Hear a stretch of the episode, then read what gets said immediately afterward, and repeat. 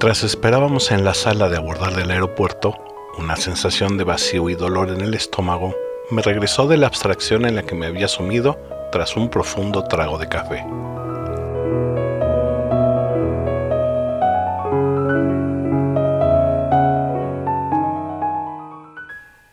No acostumbraba reportar mis actividades a familiares o amigos, pero en ese momento lo único en que pensé era que debía despedirme.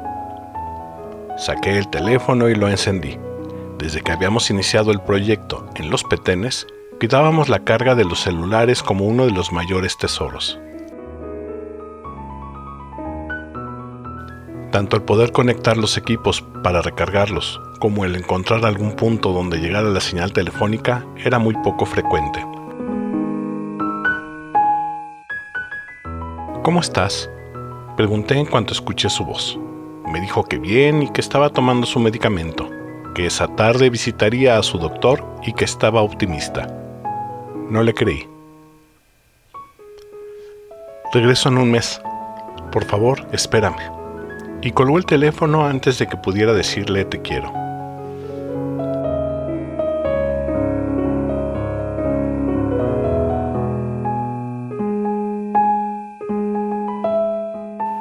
Cuando nos aproximamos a la península, me sorprendió que no experimentáramos la habitual turbulencia que generaban esas pequeñas y aborregadas nubes, tan características de la región.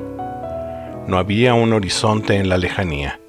La tierra y el cielo se unían en un punto distante, invisible para el ojo. Pronto aterrizaríamos.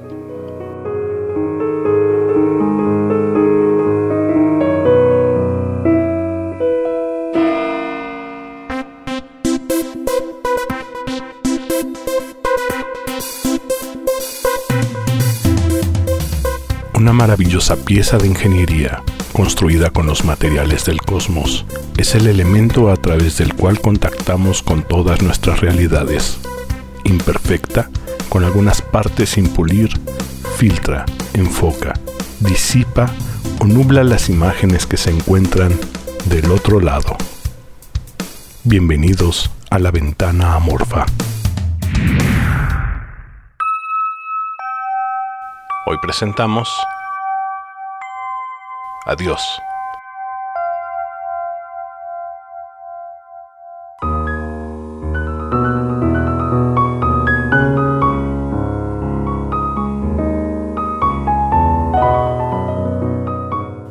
Tancuché nos recibió con la más violenta de sus caras. Un intenso sol de verano cuya luminosidad impedía distinguir el paisaje y con un intenso calor que hacía denso el aire que, al respirarlo, quemaba los pulmones como si se tratara de brasas.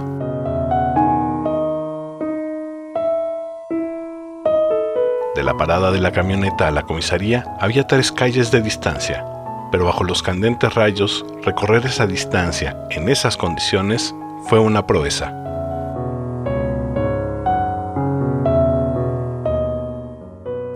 Nos esperaban, amontonadas bajo un pequeño trazo de sombra e impulsando el ardiente aire en cualquier dirección con improvisados abanicos, tres de las señoras con quienes trabajamos un proyecto sobre aprovechamiento de residuos sólidos.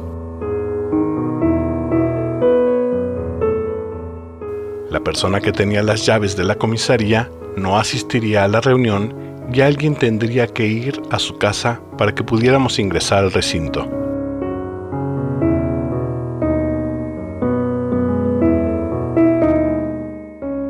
Comencé a caminar con lentitud, tratando de evitar respirar sin lograrlo.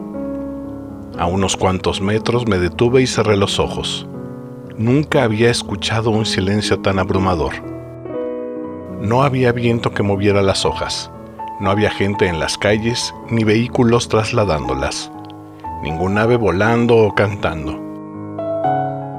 El canto de la selva se había enmudecido ante la furia de ese sol que, podía ver aunque mis ojos permanecieran cerrados. Pensé que debía regresar para mojar mi cachucha con el fin de refrescarme, pero la idea del bochorno que produciría el vapor sobre mi cabeza me motivó a seguir adelante.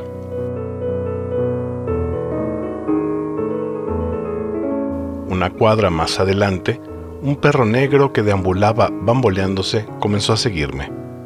Con paso lento, ambos nos descubrimos compartiendo soledades lado a lado.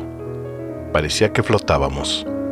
Ninguno de los dos producía sombra, seguramente por el intenso reflejo del sol en las blancas paredes de las casas del pueblo. El sonido de mis pies arrastrándose por el camino de tierra comenzó a resonar con intensidad y contrastaba con el silencio de aquel perro negro delgado y triste.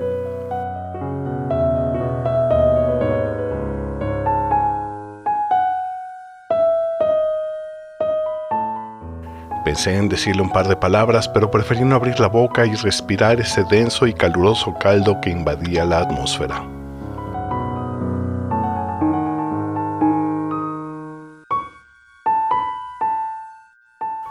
Un poco más adelante me detuve.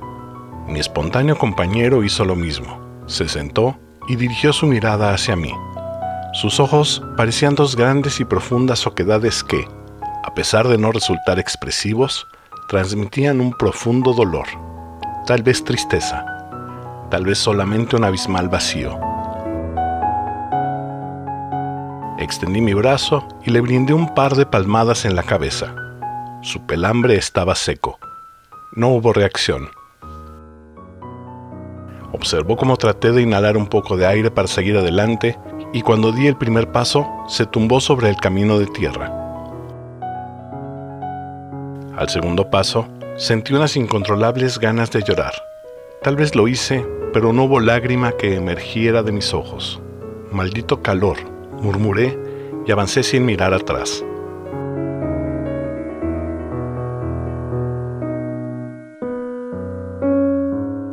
Tras obtener las llaves, regresé por el mismo camino sosteniéndolas con la mano izquierda como si se trataran de un trofeo. Nada había cambiado. El calor, el silencio, el brillo de todo y que no me dejaba abrir bien los ojos.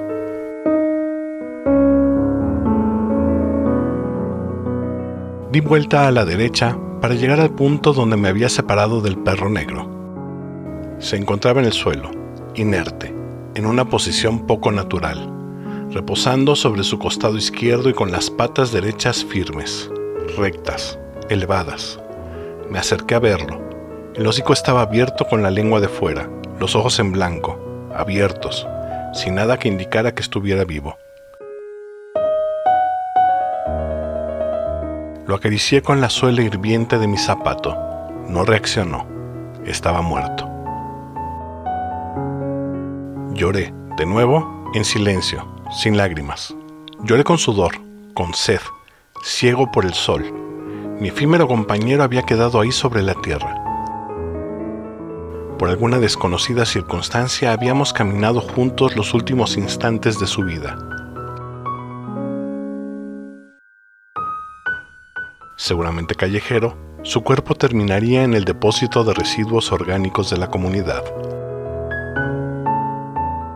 Permanecí de pie, acompañándolo el suficiente tiempo como para que el sol comenzara a lastimar mi piel, a martillar mi cabeza. Me sentí desorientado, pero comencé a avanzar. Tenía que abrir la comisaría para que las señoras de la comunidad pudieran refugiarse de esos rayos inclementes.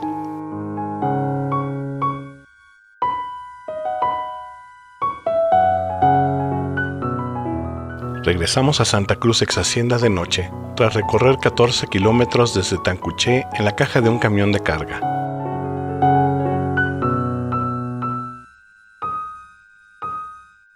Caminamos a casa de Darling Egg, quien preparaba unos pequeños pero deliciosos panuchos. Le pedimos una generosa cantidad. No tenía bebidas, así que caminé rumbo a la plaza para comprar un par de refrescos y agua. Mucha agua. Aunque el calor había disminuido, no había viento. El ambiente seguía siendo un caldo denso. Miré al cielo.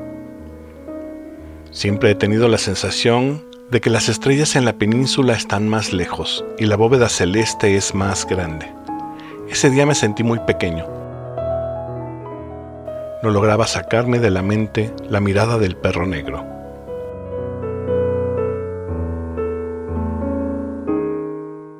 Después de cenar y antes de dormir, encendía el teléfono para ver si llegaba la señal al celular.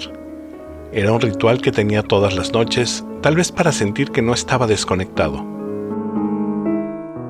Pero no, el único lugar en que se podía captar algo de la señal telefónica era bajo la sombra de un enorme árbol a un costado de la plaza principal de Santa Cruz ex Hacienda.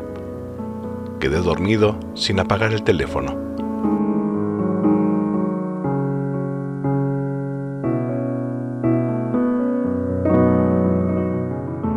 A las 5.30 de la mañana el teléfono suena. No reconozco el sonido. No había sonado antes en ninguna de las comunidades. Con torpeza, contesto para escuchar una voz entrecortada que me informa la muerte de mi padre el día anterior. Su familia dice que me pueden esperar para su sepelio al día siguiente.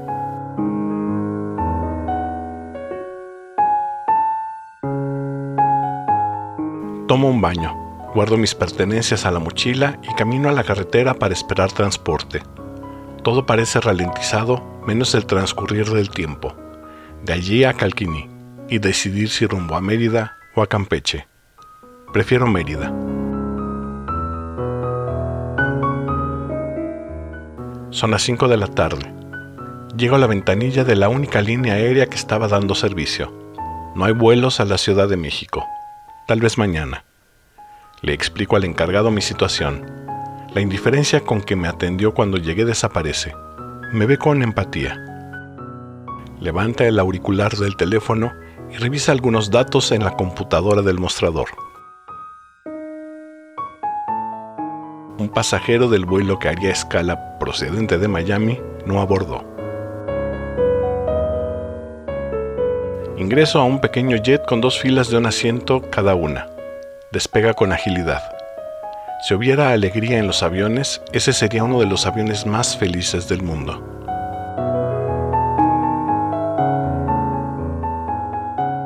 Habrá turbulencia en parte del vuelo, nos avisa el capitán.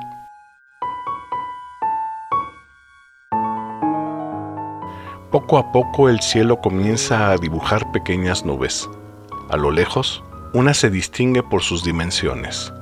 Es inmensa.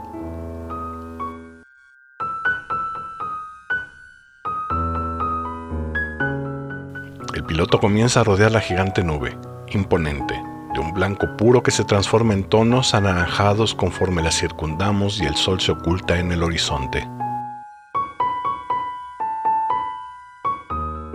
Volteo a la ventanilla del otro lado una gigantesca luna llena está suspendida en el cielo. Imagino que, si pudiera sacar la mano por la ventana, podría tocarla. La siento muy cerca.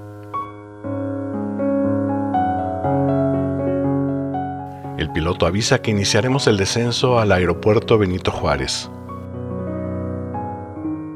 Volteo, de nuevo, a ver la gigantesca nube y descubro en el reflejo de mi cara en la ventanilla una lágrima que rueda por mi mejilla. No me esperaste, murmuro mientras aprieto los párpados con toda mi fuerza.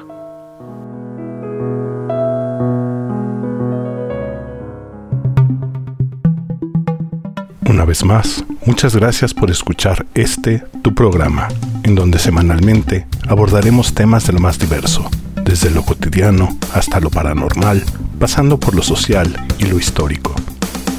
Todo desde el imperfecto cristal de nuestra ventana amorfa. Te espero la próxima semana.